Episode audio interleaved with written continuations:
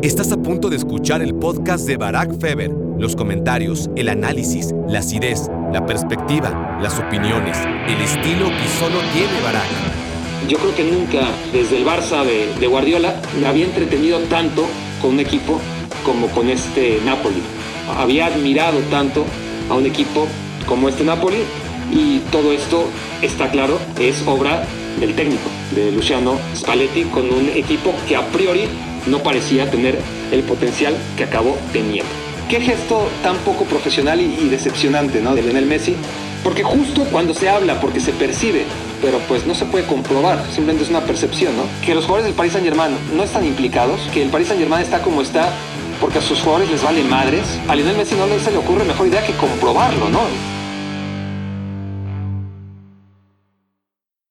Hola, hola, hola, bienvenidos a Me Quiero Volver Chango. Gracias por hacerme su cómplice para matar el tiempo en esta edición en la que, bueno, hay que hablar de la actualidad. Hay mucha actualidad en esta recta final de la temporada 2022-23, pero hay un tema mucho más importante porque es excepcional respecto a los otros, ¿no? En los últimos 33 años, pues el Real Madrid ha ganado unas cuantas Champions Leagues y de aquí a que el Manchester City se meta a la final, si es que se mete, pues ya será la segunda vez que lo hace, ya si la gana sí será extraordinario, ¿no? Pero falta todavía mucho para eso. ¿Qué otras cosas tenemos de actualidad? Pues el Arsenal, ¿no? El Arsenal en esos 33 años ha tenido altibajos, ha tenido temporadas increíbles, temporadas terribles y, ahora esta. Em, luego tenemos actualidad con futbolistas como Lionel Messi, em, que ha ido cambiando de equipo cuando parecía imposible, ahora pues ya es algo que se hace más o menos habitual.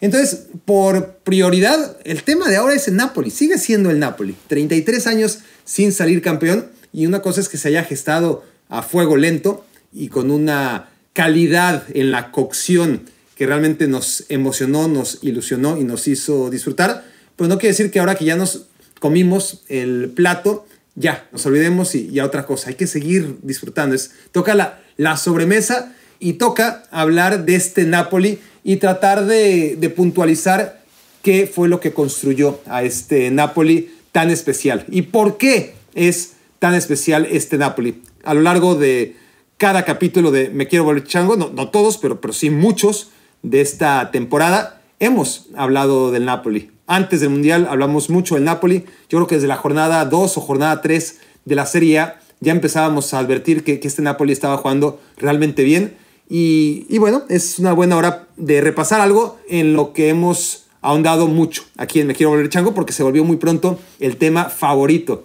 de la temporada 2022-2023 y es el Napoli de Luciano Spalletti. Les digo que primero, este Napoli es dos veces histórico. Es dos veces histórico, uno porque es el Napoli. ¿A qué voy? A que cuando un equipo en la Serie que no es ni la Juve, ni el Inter, ni el Milan, es campeón de Italia, ya es un momento histórico. Si la Roma sale campeona, si la Lazio sale campeona, si el Napoli sale campeón, si cualquier equipo, inclusive los que han salido más veces campeones, pero que llevan mucho tiempo de no hacerlo, ¿no? El, el Genoa, el Bolonia, el Torino, pues serían momentos históricos solo por tratarse de no ser Juventus, ni Milan, ni Inter. Eso ya hace histórico el Scudetto de 2023. Pero lo que lo hace doblemente histórico es el hecho de cómo juega este Napoli, cómo lo consiguió. Porque si analizamos la historia de la Juventus, del Milan y del Inter, no podemos acordarnos de todos y cada uno de sus scudetos, ¿verdad? Han sido demasiados y se hace difícil disociar los unos de los otros, salvo que hayan sido magníficos. Magníficos fueron los scudetos conseguidos por el Milan de Arrigo Sacchi, por ejemplo. Y magnífico es este scudeto conseguido por el Napoli, independientemente de que además haya sido el Napoli. ¿no? Eso lo hace doblemente histórico. El quién y el cómo. Un equipo que no se va a olvidar ni por lo uno ni por lo otro y que va a ser un caso de estudio, un fútbol de arte, ¿no? Así como hay cine de arte y, que puede ser un éxito de taquilla, este es un fútbol de arte que sin duda está siendo un éxito deportivo al ganar el tercer scudetto en la historia del club, con todo este misticismo, ¿no? De, de salir campeones eh, justo cuando el fallecimiento de Diego Armando Maradona está todavía muy presente en el imaginario y, esto más el campeonato del mundo de la selección argentina hacen que, bueno, que lo de Diego Armando Maradona, que ya no esté en el planeta Tierra, pues es una anécdota, porque ha estado más que presente ¿no? Eh, en su recuerdo cuando el Napoli y la selección argentina han logrado estos títulos tan importantes que a él no le tocó ver, ¿no? Entonces también está un poquito el irrespetuoso que hay en cada uno de nosotros que nos hace concluir que era la mufa, ¿no? Que era el tipo que, que con su sola presencia y la presión que ejercía, porque no solamente es el jugar, ¿no? Este, con el tema de Diego Armando Maradona mufa, sino que realmente es muy posible que su presencia y, la presión que ejercía en selección y, y en el Napoli le cortara un poquito las alas a la selección y al Napoli en sus mejores momentos. No estoy diciendo, sería creo que bueno, una acusación muy grave, casi rayando en el sacrilegio, que el Napoli se pasó tantos años desde Diego Armando Maradona en 1990 sin salir campeón por Diego Armando Maradona, ¿no? Porque cada vez que al Napoli le iba mal, iban y le preguntaban a Diego Armando Maradona y Maradona decía, no, los tienen que correr a todos, ¿no? Y con la selección argentina igual, que no ganaba nada desde tiempos de Maradona. Se fue Maradona y, muy pronto, curiosamente, tanto el Napoli como la selección argentina consiguieron el tercer Scudetto y la tercera Copa del Mundo. Y lo hace el, Napoli con esta calidad en el juego, ¿no? Luego podemos decir, no es que se cayó, se desinfló. Me parecería muy imprudente, ¿no? Opacar la temporada, la excelencia del Napoli partido a partido, condicionados por lo que fueron los últimos cuatro o cinco partidos, donde sí, bajó el listón a partir de la derrota 0 a 4 en el Diego Armando Maradona contra el Milan, sus actuaciones en Champions League contra el propio Milan y, en la Serie A vinieron a menos, inclusive en la victoria histórica a todas luces contra la Juventus, el momento en el que el Napoli realmente gana la Serie A, estaba ya muy encaminada, solamente una tragedia podía evitar que el Napoli fuera campeón, pero tras haber caído en la Champions League, no se podía descartar un derrumbe por parte de, del Napoli que le diera vida a sus muy lejanos perseguidores. Entonces, hay tres momentos en los que el Napoli es campeón. Uno, cuando le gana a la Juventus en el partido de ida, ¿no? Cuando la Juventus parece acercarse y está en un buen momento y el Napoli empieza a dar lo que parecía en ese momento algunos síntomas de poder perder el paso, sobre todo basados en nuestros prejuicios o en nuestro conocimiento que nos ha dado el Napoli, ¿no? A, través de, la historia o los equipos no tan grandes que suelen caerse en el momento importante ante los equipos grandes que por el contrario pueden empezar mal, sobre todo la Juventus, y terminar muy bien. En ese momento en el que parecía que, la Juventus podía dar un golpe porque venía sin recibir goles y, y subiendo su nivel competitivo, mientras el Napoli empezaba a despertar una o una duda y media, resulta que el Napoli le pasa por encima a la Juventus, le gana 5-1 y adiós. En ese momento gana la Serie A de facto, ¿no?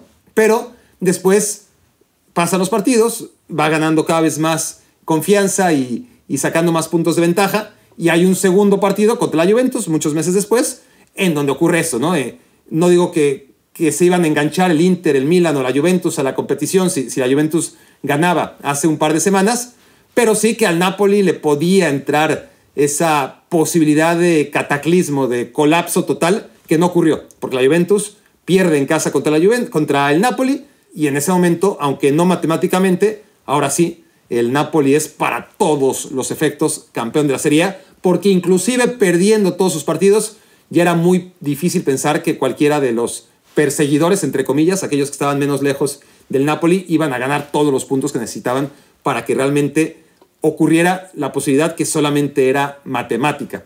Oía yo, ¿quién declaraba alguna vez? Escribía la paradoja, ¿no? Como en el fútbol las matemáticas son tan mal vistas, ¿no? Eh, el fútbol odia tanto a las matemáticas, o los aficionados al fútbol odiamos tanto a las matemáticas, las despreciamos tanto, que cuando decimos hay una posibilidad matemática, es porque es imposible, ¿no? O sea, realmente no le concedemos ninguna posibilidad, así de peleado estamos con las matemáticas. Sí, esta posibilidad, pero solamente es matemática. O sea, como diciendo, no hay manera, solamente en el mundo de las matemáticas que es ajeno a nosotros, eso podría ocurrir. Y bueno, esos son los dos primeros momentos contra la Juventus, eh, las dos veces en que el Napoli gana este Scudetto y, y la tercera que ya es el momento en el que ahora sí, matemáticamente, gana en el campo del Udinese. Y eso es curioso, ¿no? Porque se va hasta Friuli. Ustedes ven el mapa de, de los equipos del calcio y notarán que históricamente, en estos tiempos más que nunca, está cargado hacia el norte, ¿no? Eh, porque ha habido equipos del sur que han ido descendiendo, ¿no? Eh, poco a poquito y, y cada vez más son los equipos del norte los que tú encuentras la densidad de la bota italiana y, ves que, en el norte están casi todos los equipos. Para no mencionarlos a todos, les diré nada más que Roma y Lazio están en el centro, en, Roma, el Napoli está en el sur, la Salernitana está pegadito al Napoli, geográficamente, y Leche está en la suela de la bota. Todos los demás son del norte, todos. Milan, Inter, Verona, Atalanta, todos. Y Udinese más que ningún otro. El Udinese, bueno, la ciudad de Friuli, Udine, está muy cerca de Eslovenia, está al noreste de Italia y está realmente cerca de la frontera con Eslovenia y hasta ahí fue a dar el Napoli para reclamar su scudetto. Y, y sí fue una pena que no lo consiguiera en casa en contra de la Salernitana. Estaba todo hecho para que ganara y, y celebrara el scudetto ahí y no tuviera que viajar hasta Friuli, pero dio igual, al final dio igual, en ese momento lo lamentamos, fue como una decepción, pero verá toda la gente que hizo eso, ese larguísimo viaje, el más largo posible, hasta Friuli, hasta... ¿Por qué Friuli y por qué Udine? Bueno, porque Udine es la ciudad que está en la región de Friuli. Mientras digo esto, estoy tratando de pues comprobar las sandeces que estoy diciendo, ¿no? Sí, Udine es la ciudad, Friuli es el estadio donde juega el Udinese y a la vez es la región donde está la ciudad de Udine. Entonces ese largo viaje al que se unieron tantos miles de aficionados que invadieron el campo una vez que acabó el partido en empate y encima en el Diego Armando Maradona de todas formas, los que no pudieron ver a su equipo salir campeón en casa contra la Salernitana, de todas formas, estuvieron ahí abarrotando el estadio para ver en las pantallas el encuentro contra el Udinese, un partido para olvidar. Y por eso les digo que sería muy poco oportuno hablar demasiado, dedicarle mucho tiempo a lo del Napoli en estos partidos, porque ni siquiera contra la Juventus, aquel partido que les digo que fue el encuentro en la segunda vuelta, donde ya este, no había la menor duda que el Napoli iba a ser campeón. Inclusive ese partido que ganó 1-0 no es un partido ya muy lúcido, ya venía arrastrando problemas físicos y anímicos, uno lleva al otro. Este Napoli que de todas formas sabe ganar y lo hizo en, momentos puntuales cuando no estaba en el momento más pletórico de, de su juego. Pero no puede opacar en absoluto esos partidos contra el Milan, ni la victoria que no fue tan lúcida, si se quiere, contra la Juventus, ni el empate contra la Serenitana, ni, ni el último empate en contra del Udinese, lo que fue una campaña tremenda para, una, para un Napoli que, que ha ido creciendo, ¿no? ¿Se acuerdan? Con Mauricio Sarri quedó subcampeón, yo creo que un par de veces, no podía contra la mejor versión de la Juventus. Se va Sarri y colapsa, colapsa el, Napoli con Ancelotti y es un equipo que se va hasta el séptimo puesto, siete. Quedaron hace cuatro temporadas en el séptimo lugar y fueron avanzando de escalón en escalón. O más bien, como quien yo subo, no sé, yo tengo piernas largas, no sé ustedes, pero yo subo los escalones de dos en dos, ¿no? Me parece más práctico y más rápido. Lo que no puedo hacer es bajar los escalones de dos en dos. Y esa es una reflexión interesante. Bueno, no lo es, pero reflexión al fin y al cabo. Es como puedes subir muy fácilmente, cualquiera de nosotros podemos subir escalones de dos en dos, pero bajarlos de dos en dos, a ver, ¿no? Y, y bajar de uno en uno es mucho más fácil que subir de uno en uno, ¿no? Es mucho menos esfuerzo. Hay un consenso de que bajar es mucho más fácil que subir, a menos que sea de dos en dos. De dos en dos es mucho más fácil subir que bajar. Reflexionar esta estupidez, procedo a continuar lo que estaba diciendo, que es que el Napoli fue de dos en dos, escalando del séptimo al quinto, esto fue en la temporada antepasada, después al tercero, eso fue la pasada, y al primero. Es decir, séptimo lugar en la temporada 2019, quinto en la 2020, tercero en la 2021 y ahora campeón en la 2022, diagonal 2023. Por cierto, cuando queda en quinto lugar el Napoli, ahora ya se olvida, ¿no? Cómo hay historias en el fútbol y, una va sustituyendo a la otra y al menos de que pase algo realmente histórico como esto, momentos que creemos que son inolvidables se te olvidan. El Napoli hace apenas dos años, y ahorita seguramente se van a acordar, estaba, era, era la época de, las puertas cerradas y, de las restricciones por el COVID y, bueno, la temporada que, que se reanudó después de suspensión y el Napoli iba remontando posiciones y llegó a la última jornada en cuarto lugar. Fue la temporada en la que el Inter salió campeón, en la el que el Atalanta andaba muy bien y donde el Napoli tenía el cuarto lugar y jugaba contra el Verona el último partido. Y en casa además, si no me equivoco, ahí, ahí quizás estoy mintiendo. No sé si fue en casa en el o en el Ventegodi, en Verona. En cualquier caso era contra el Verona, que eso sí les digo, no le ganaba a nadie, tenía una racha terrible y todo lo que tenía que hacer el Napoli era ganar ese último partido, que yo creo que era en casa, pero de todas formas estaba puerta cerrada. Entonces, si era en Verona, da igual. El tema es que el Napoli no gana ese partido. Pierde en contra del Verona y la Juventus, que se daba por descartada, que estaba desahuciada, que apenas estaba empezando lo que sería, ahora podemos decir, un largo camino en el túnel, pues por lo menos ese año sí se metió a la Champions. Eh. Parecía increíble que la Juventus no se metiera a la Champions League en ese momento, ¿no? Era una época en la que Cristiano Ronaldo estaba jugando su última temporada en la Juventus, habían ganado nueve scudetos consecutivos y ese último año de Cristiano Ronaldo se quedaron muy muy lejos y su única esperanza era, cerraron muy bien, era ganar el último partido que yo creo que era contra el Atalanta y que el Napoli perdiera en contra del Verona. Y el Napoli le temblaron las piernas y, perdió increíblemente contra el Verona y se quedó sin Champions League. Parecía inaudito, ¿no? Este, que el Napoli, tras los subcampeonatos de Sarri, perdiendo este cuarto lugar y, su posibilidad de, volver a Champions, porque el año anterior habían quedado séptimos, pues parecía, o sea, nadie hubiera pensado que en solamente dos años el Napoli iba a ser campeón y de qué manera, ¿no? Una constelación de jugadores además que se sacó de la manga. La mayoría estaban en aquel Napoli y por eso lo recuerdo ahora. En aquel Napoli vergonzoso que no pudo quedarse ni con el cuarto puesto y, lo que más dolió fue que la Juventus, o sea, no solamente era quedarse fuera de la Champions League, sino el placer de dejar fuera a la Juventus y por culpa de ese último partido en el que ya estaban la gran mayoría de los que ahora son héroes, quitemos prácticamente a Baratsgelia y a... Estoy pensando si Osimen ya estaba o no estaba. Yo creo que estaba lesionado, pero, pero sí, Osimen ya lleva tres temporadas en Napoli. Entonces, aunque quizás no estaba en el equipo contra el Verona, en el equipo titular, ya era parte del plantel que, que se quedó apenas en quinto lugar.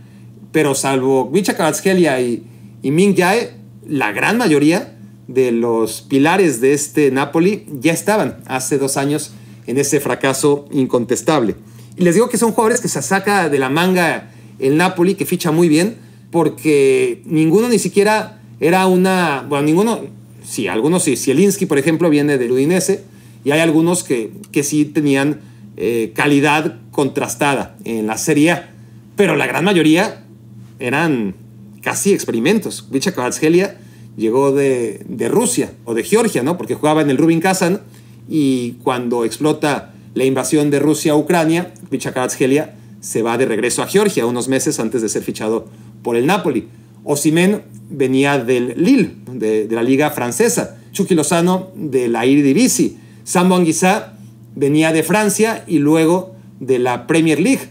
¿Quién más? Bueno, en Dombele, que juega poco, pero también de la Premier League. No tenía experiencia en la Serie Lobotka venía de destacar muy poco con el Celta en la Liga Española, después de ser a mí un jugador que me había maravillado en el Europeo Sub-21 con Eslovaquia. Eso hace, yo creo que fue 2015, me parece que fue 2015, cuando Lobotka y Skriniar jugaban con esa selección Sub-21 de Eslovaquia.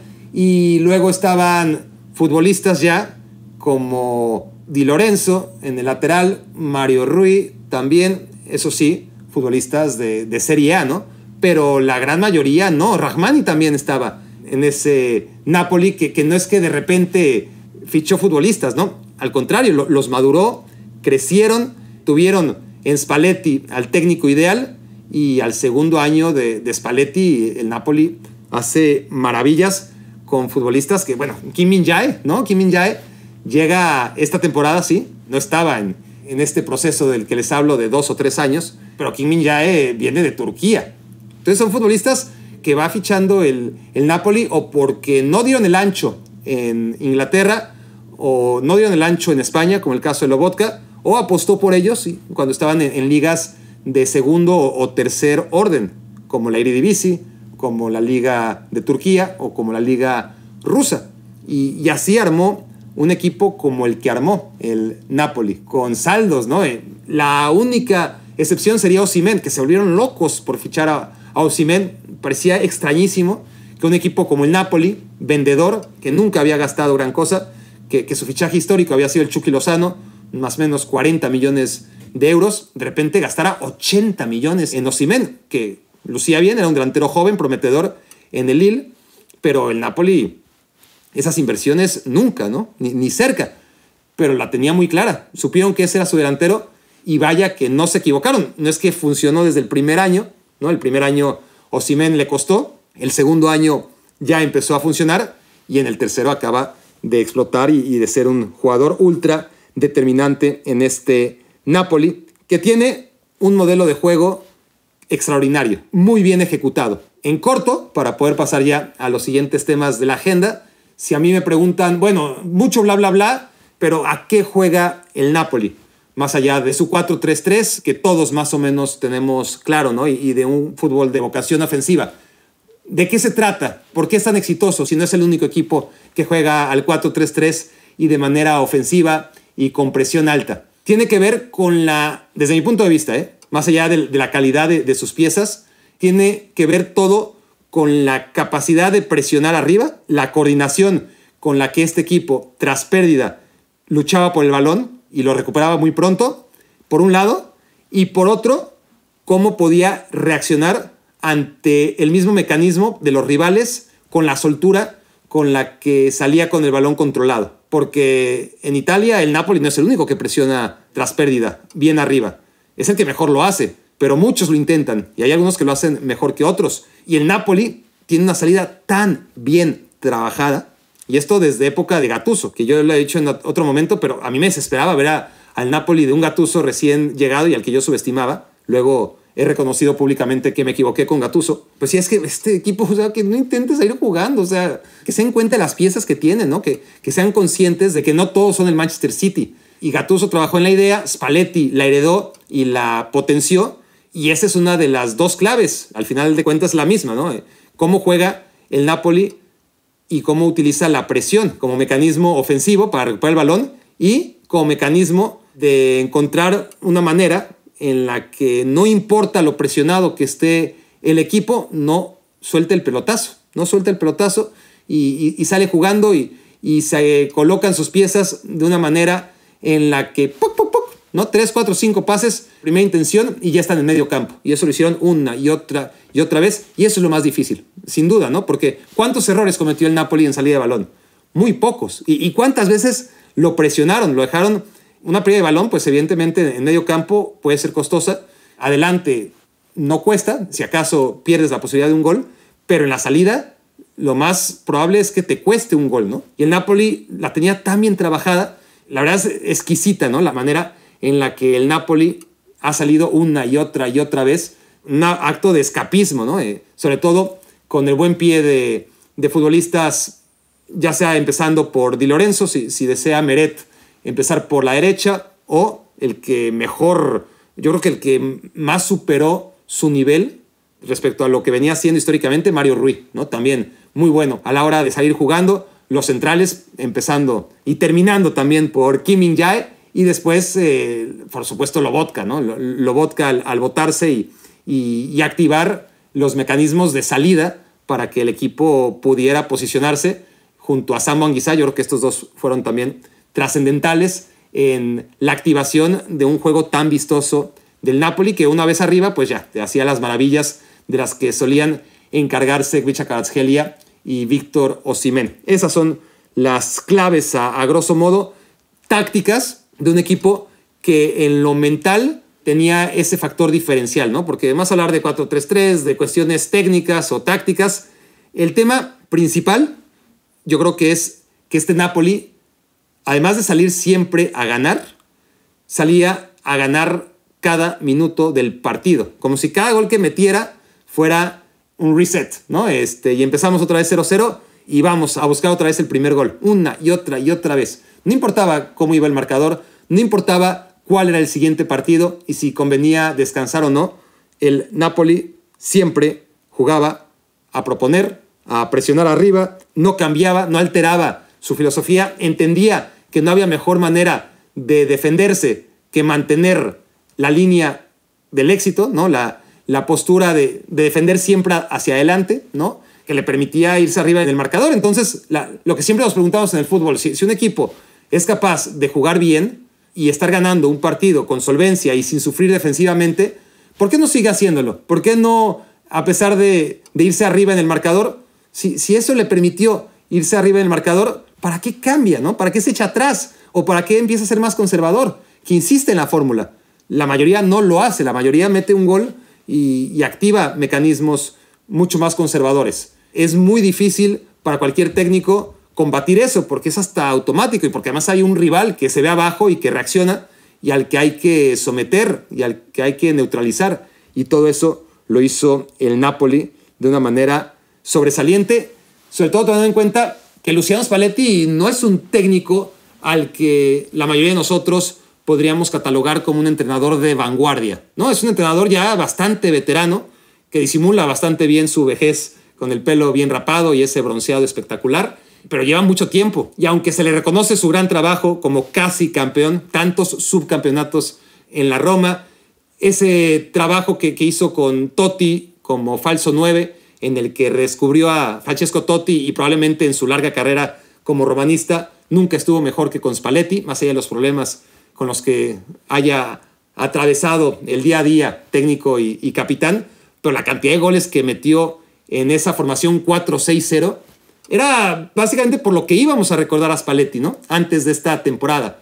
Sí, tenía, tuvo sus ratos, pero ya en la Roma, en el Zenit de San Petersburgo, lejos del radar, pero tampoco pasó nada. En el Inter menos, y llega al Napoli y demuestra cómo se puede en la vida no dormirse en, los laureles, ¿no? Porque ya era un técnico reconocido, era un técnico que de todas formas iba a tener trabajo. Normalmente la gente mayor es muy racia al cambio o a reconocer que, se puede mejorar y, tiende a, quedarse en su estatus de, de confort, ¿no? En su zona de confort, en su status quo. Y este señor no, es evidente que se empapó de las nuevas tendencias del juego y que no se quedó atrás a diferencia de muchos entrenadores contemporáneos y que él es ahora mismo uno de los guardianes del juego, del juego moderno, de los apóstoles a los que hay que señalar cuando hablemos del fútbol que hoy se juega, porque este Napoli para mí es el equipo que mejor ha jugado en mucho tiempo. Habría que hacer un paréntesis con el Manchester City y habría que ser justo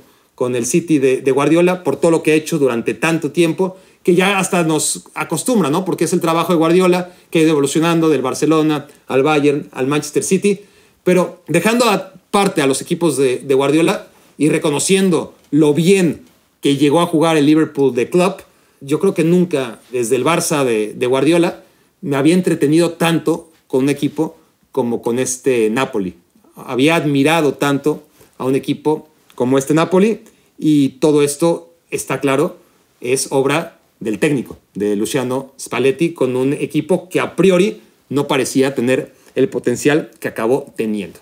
Reflexión número dos. Aquí en México me llama la atención como, bueno, es algo que siempre he notado y, todos pueden notar, ¿no? Cómo pasamos de pulverizar a alguien en la derrota a magnificar y endiosarlos en la victoria. Yo no creo que sea un tema de nacionalidades, no sé, me parecía interesante eh, ver cómo está cubriendo la prensa en Corea del Sur, en Nigeria, en Kosovo, en Eslovaquia, en Polonia, en Georgia. Estoy diciendo todas las nacionalidades o, algunas de las nacionalidades de los jugadores más importantes de este Napoli, ¿no? Que tiene esa, característica el, Napoli. Y yo lo decía mucho antes del Mundial, que aunque muchos creían que, que el Napoli se podía caer después de la Copa del Mundo, para mí una clave era que no, que para el Napoli la Copa del Mundo era soltar a sus jugadores un par de semanas y, e iban a estar todos de regreso, ¿no?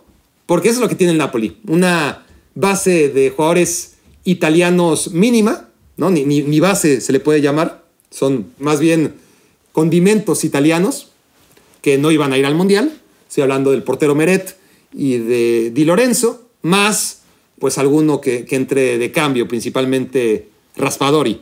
Creo que no me olvido de, de nadie de los futbolistas de impacto, ¿no? O de cierto impacto en este Napoli. Habría que hablar de, de Politano, por cierto, sí, Politano, del que ya hablaré porque estoy hablando, o, estoy tratando de aterrizar en el tema Chucky Lozano, por si no se han dado cuenta.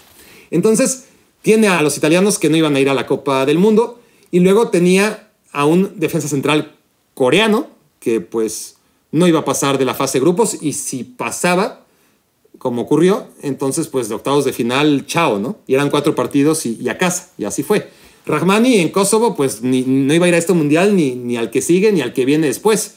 Mario Rui no fue convocado con la selección portuguesa porque a Portugal si algo le sobran son laterales de mucha calidad, ¿no? Y, y por izquierda pues tiene las opciones de Rafael Guerreiro y de Nuno, el lateral izquierdo del Paris Saint-Germain y después tenía incluso, si, si hacía falta, Joao Cancelo, que, que venía jugando de lateral izquierdo con el Manchester City. Entonces, no pasa porque en la defensa tuviera bajas muy importantes el Napoli de cara a la Copa del Mundo, ¿no? Ni, ni Rui, ni Mario Rui, ni Rahmani iban a ir a la Copa del Mundo y Meretti Di Lorenzo tampoco. Y el único, el único era King Min Jae, que se iba a ir con Corea del Sur de ida y vuelta.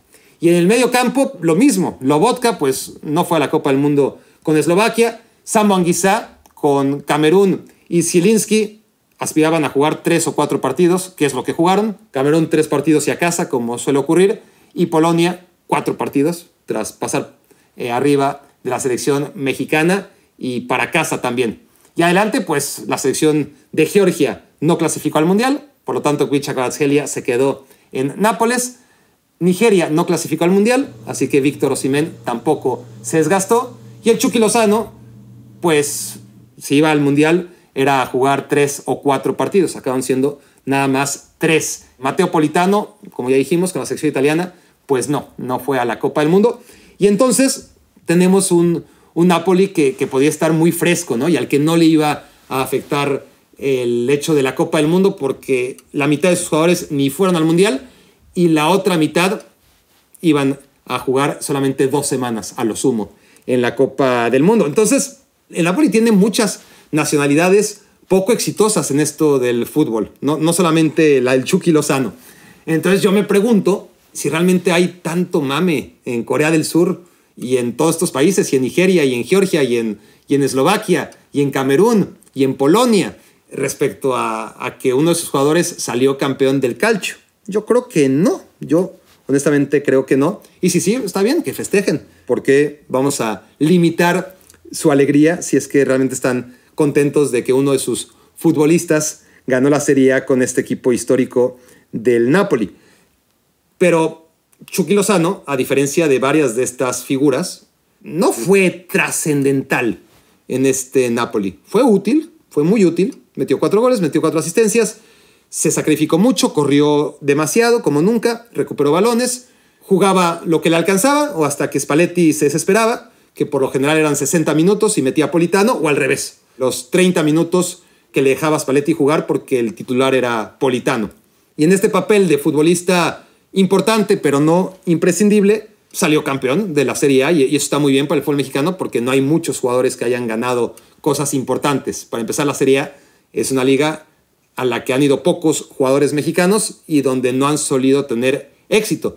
Y a Chucky Lozano le costó, pero aquí solamente quiero no cuestionar los méritos que tiene Lozano o quitárselos del todo, solamente matizar y, y tratar de equilibrar lo que yo siento es una desproporcionada alabanza a la temporada del Chucky Lozano cuando el Napoli colectivamente funcionó de maravilla, en parte por el trabajo de Chucky Lozano, Pero si hablamos de jugadores determinantes, de los jugadores que realmente marcaron diferencia en este Napoli, les digo que no, ¿no? Que Víctor Osimén y que Vicha Kvaratskhelia fueron el 2 y el 1 y que me cuesta trabajo poner hasta el 3, pero ahí va Kim Min Jae en defensa. Y después en medio campo ya hablé de Lobotka y de Sambo Anguissa. Y a partir de esos cinco pilares, pues ya hubo otros actores de reparto y ahí sí podemos discutir qué tanto impacto tuvieron Politano y el Chucky, Zielinski, Di Lorenzo, Meret, Rahmani, Mario Rui y, ya, ¿no? Este, y aquellos que también en su momento fueron importantes y dieron puntos desde la banca, como Elmas, como Raspadori o como Giovanni Simeone. Pero Chucky Lozano está claramente en esa segunda línea de futbolistas importantes, no en la primera. Y yo lo pongo así, para zanjar cualquier debate. El Napoli, su principal reto ahora mismo es ver de qué manera puede quedarse con Osimen, con Kvaratskhelia y con Kim Min Jae. Es un sueño imposible. No, no, no, lo va a lograr. No sé si quiera incluso Aurelio Di Laurentiis sacrificar este momento que es para vender. ¿no? Él sabe perfectamente los momentos del fútbol y, entendió cuándo había que vender a Higuaín, aunque era lo más impopular del mundo. Te pagan por Higuaín 90 millones y aunque esté en su mejor momento, ¿los vas a rechazar solo para que la gente no se enoje? Entonces, sí es un pecado, y, ahora me doy cuenta, perdón, comparar a Higuaín con Osimhen o con Kvaratskhelia o con Kim Min Jae. Pero en ese momento, como goleador histórico de la temporada, ¿no? cuando metió 31 goles y nadie había hecho tantos goles, tres temporadas muy buenas las que tuvo Higuaín, y, de todas formas lo, vendió, ¿no? Aguantó mucho, eso sí, a, a pero porque consideraba que tenía un precio y nunca llegaron a, al precio que el Napoli pedía por su central.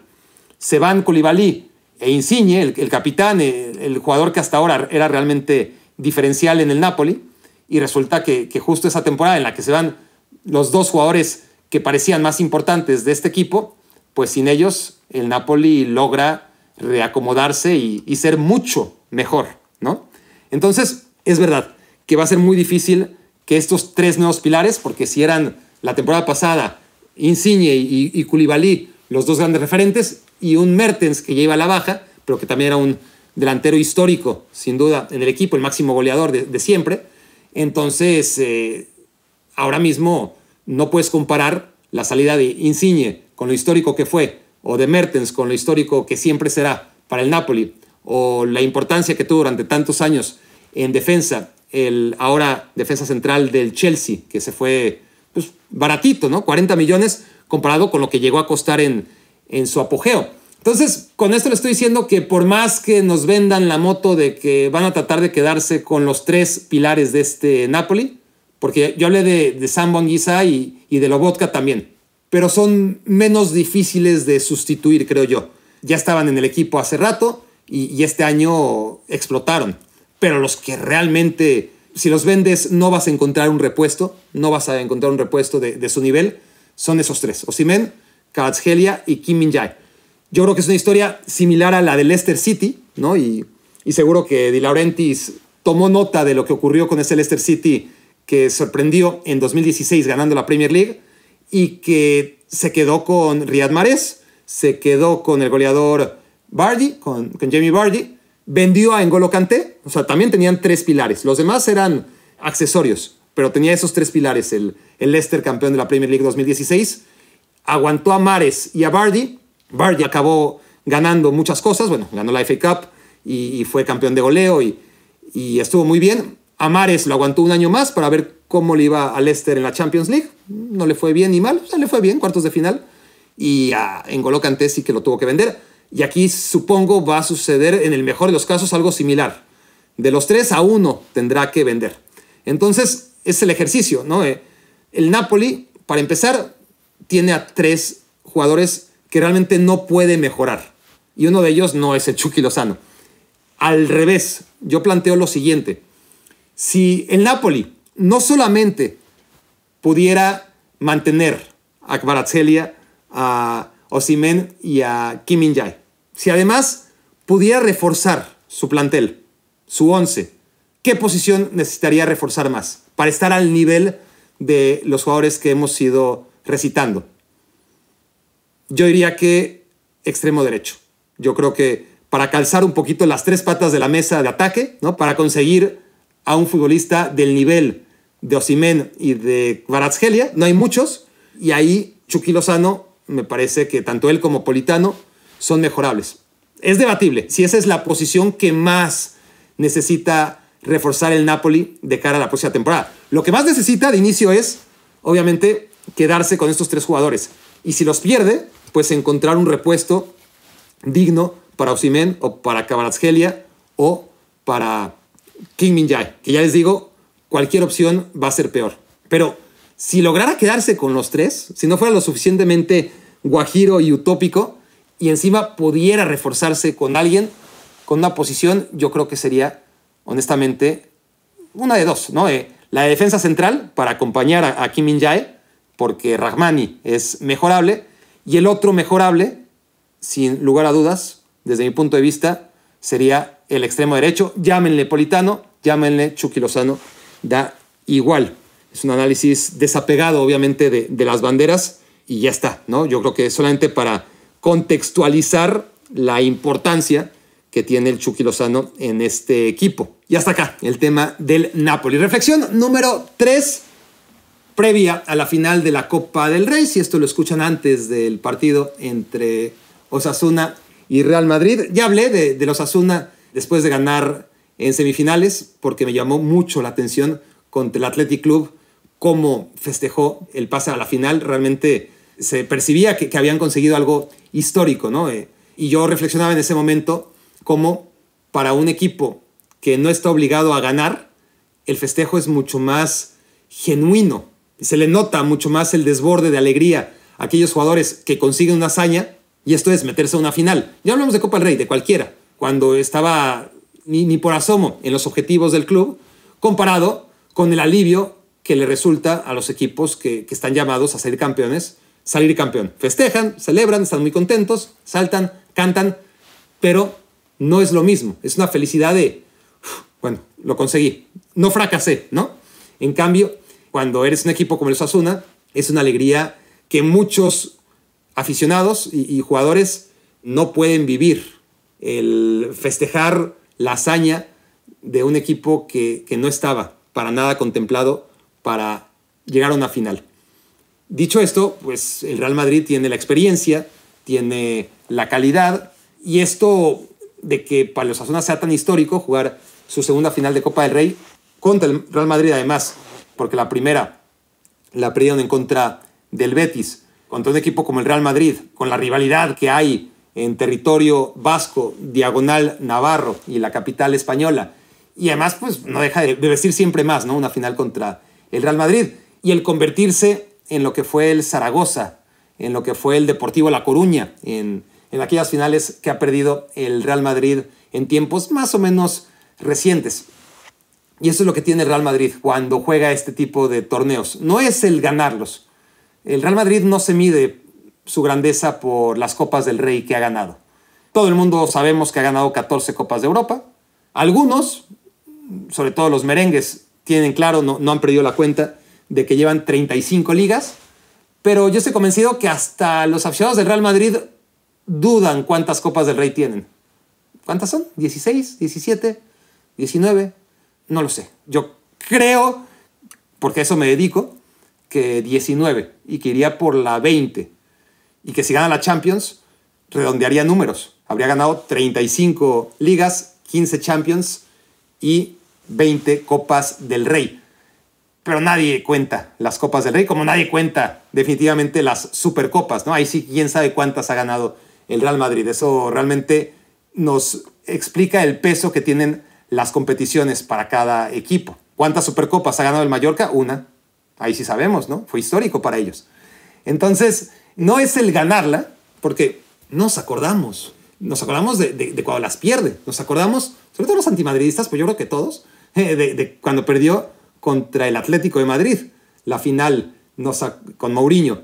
Nos acordamos cuando perdió la final en contra del Deportivo en, en el Centenariazo y también en contra del Zaragoza de Movilla y de David Villa, entre otros. ¿En dónde fue ese partido? Pues no sé. No sé en qué ciudad, pero pero el Zaragoza le ganó al Real Madrid en la final de Copa del Rey, al Real Madrid los Galácticos además, por ahí de 2000, ¿qué les gusta? Habrá sido 2003 o 2004 cuando el Zaragoza le gana al Real Madrid. Entonces, el Madrid en este tipo de partidos no es el ganarlo, es el no perderlo. Si lo gana, se va a olvidar, se va a olvidar y, y así sea la, única, el único trofeo que, que gane esta temporada, porque la liga no la ganó y porque la Champions vamos a ver, pues se va a olvidar. Y si gana la Champions, se va a olvidar todavía más fácil, ¿no? Va a ser la temporada 2023 en la que ganan otra vez la Champions League. Entonces, mientras para el Madrid es una cuestión de no perder, para el Osasuna es una cuestión de quién sabe cuándo volvamos a jugar un partido, quién sabe si lo volvamos a ver. Ya no solamente los jugadores, los aficionados, ¿no? Eh, los socios, los, los directivos, todo lo que hace a los Asuna un club especial, porque es un club, créanme, muy especial, muy de su gente, más que ningún otro. Hay, hay cuatro equipos en España que pertenecen a su gente todavía, y dos de ellos muy entre comillas. El Real Madrid, que en el papel pertenece a sus socios, pero que de facto pertenece a Florentino Pérez, y el Barcelona, que pertenece a sus socios, pero ¿qué les digo del Barcelona? Estaría mejor si, si no perteneciera a los socios. Eh, creo que se habrían cometido muchos menos errores en nombre de una institución si hubiera responsabilidad económica, ¿no? Si el presidente en turno o el dueño en turno, si, si Barcelona tuviera dueño, se estuviera jugando su dinero, no habría incurrido en tantos riesgos como el Barcelona jugando con el dinero de otros, ¿no? Eh, entonces al Barcelona en los últimos años incluso le ha afectado este estatus de ser uno de los equipos que no tiene dueño, ¿no? que es propiedad de, sus socios. Entonces decía, entre, comillas, el, Madrid, el Barcelona son equipos de, sus socios, el otro es el Athletic Club y el cuarto es el Osasuna. Y el Osasuna es particularmente especial porque es mucho más difícil sobrevivir en la realidad económica de esos últimos 20 años sin convertirse en sociedad anónima como el resto de equipos. Todos eran equipos de sus socios, pero era fútbol del precámbrico. Todos poco a poco se fueron haciendo sociedad anónima, incluidos equipos tradicionales como el Atlético de Madrid, como la Real Sociedad, pero los equipos de una masa social tan importante como el Barça y el Real Madrid y el Athletic Club lograron sobrevivir por ahora a, los tiempos de dueños que compran a un equipo y, se encargan ¿no? de, administrarlo y, de venderlo cuando se aburran. Y, y el Osasuna por eso tiene mucho más mérito ¿no? Al, tratarse de un equipo chiquitito, de una ciudad como Pamplona, que tiene menos peso que otras grandes ciudades y que no ha sucumbido ante el venderle ¿no? a un equipo endeudado o en, o en bancarrota o, todas las situaciones que han obligado a todos los equipos de España, que no han sido estos cuatro, a venderse, ¿no? a, venderse y, a dejar de, de, ser lo que son, a perder la esencia, una esencia que no ha perdido el Osasuna. Y, para no repetirme respecto a lo que comenté en aquel podcast, solo en caso de que lo hayan escuchado, solo en caso de que a estas alturas me sigan escuchando, es el, tema de, que para el Madrid la final de la Champions es lo más grande, ¿no? Y aún así no se puede equiparar lo importante y, y lo activado que pueden estar los jugadores previo a una final de Champions del Real Madrid con lo de los Asuna. Porque ¿cuántas finales de Champions ha jugado el Real Madrid? ¿Cuántas finales de Champions han jugado los jugadores de este Real Madrid? ¿Y cuántas seguirán jugando? Ellos, como jugadores, probablemente, y la institución, seguro, ¿no? Eh, si pierden una final de Champions League, que nunca les pasa y que sería lo peor que les pueda pasar, van a volver más temprano que tarde, es una realidad. El Osasuna no, el Osasuna no, es ahora y quién sabe si no cuándo. Entonces, dentro de su micro universo, esta final de Copa del Rey no solamente es que sea más importante que para el Real Madrid, que eso es obvio, sino que este momento para los Osasuna es mucho más importante, por único, que el momento más importante que pueda vivir el Real Madrid, que es una final de Champions. Esto puede jugar a su favor y equilibrar si el Madrid no sale con la activación necesaria, si, si física y anímicamente el Osasuna sale con esta motivación extra, porque es un equipo que además juega bien. Vamos a ver si intenta jugar o no intenta jugar en contra del Real Madrid. Eso está por verse, o si se dedica a cerrar espacios y, a tratar de, de, alargar su vida en el partido lo más que pueda. Pero es un equipo que sabe también buscar al rival. Pero lo que estamos seguros es que es un equipo que se va a jugar la piel pero que también esto puede ser demasiada presión. Lo estoy hablando hasta ahora como una virtud, como un hándicap a favor, cuando puede ser todo lo contrario, pues algo que, que sea demasiada carga para el Osasuna y que si de por sí tiene desventajas claras en los ámbitos técnicos, en el uno contra uno, pues encima emocionalmente tanta expectativa puede hacerle muy pronto que un mal manejo de la ansiedad cabe con errores, precipitaciones que muy pronto condicionen el partido en contra del Real Madrid en esta final de la Copa del Rey. Lionel Messi, cuarta y última reflexión. Qué gesto tan poco profesional y, decepcionante, ¿no? De Lionel Messi. Porque justo cuando se habla, porque se percibe, pero pues no se puede comprobar, simplemente es una percepción, ¿no? Que los jugadores del Paris Saint Germain no están implicados, que el Paris Saint Germain está como está porque a sus jugadores les vale madres. A Lionel Messi no se le ocurre mejor idea que comprobarlo, ¿no? Porque era una hipótesis, una hipótesis muy obvia, era como como esto de que el Napoli va a salir campeón, aunque matemáticamente no sea campeón. No me digas que no va a ser campeón porque sabemos que va a ser campeón, ¿no? Este, o ahora mismo el, el Barcelona, que todavía no es campeón matemáticamente, pero sabemos que va a ser campeón. Aquí a qué me refiero con lo de el Paris Saint-Germain y su actitud, que puedes percibir en los partidos, ¿no? Este, la, poca implicación, es decir, los goles que recibe, el tercer gol del último partido es increíble, inaudito, ¿no? Eh, como en una jugada en la que van perdiendo 2 a 1, se contra el Orient, aparte, ¿no? Tampoco estás diciendo, ah, era contra el Lyon o contra el Marseille o contra un equipo de semiélite en Francia, ¿no? Contra el Orient, van perdiendo 2 a 1, se vuelcan al ataque y dejan atrás de, medio campo, ¿no? A, un jugador solo.